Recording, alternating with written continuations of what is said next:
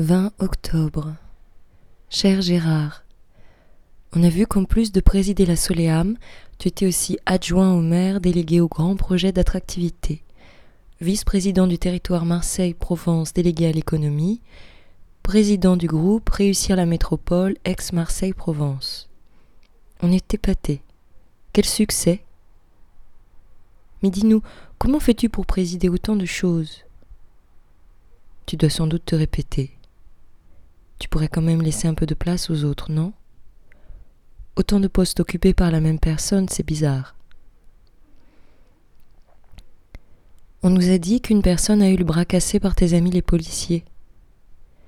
Tu vois, ici on pense depuis longtemps que ton projet vise à chasser les habitants de la place, à les casser au besoin pour d'autres habitants. On ne pensait pas que tu commencerais ce chantier-là dès maintenant. C'est plus clair désormais. Un seul et même chantier, détruire la place et détruire les vies.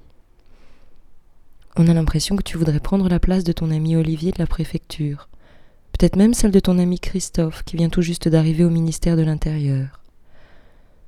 Tu es gourmand, Gérard. Fais attention au burn-out. Et puis, à ton âge, bientôt 70 ans, tu devrais te ménager. Si tu tiens absolument à faire des chantiers, malgré ton âge, pourquoi ne songes-tu pas à construire une maison de retraite pour toi et ton ami Jean-Claude?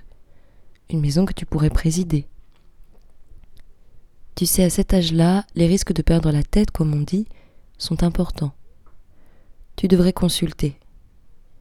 À force de te répéter, tu deviens aveugle.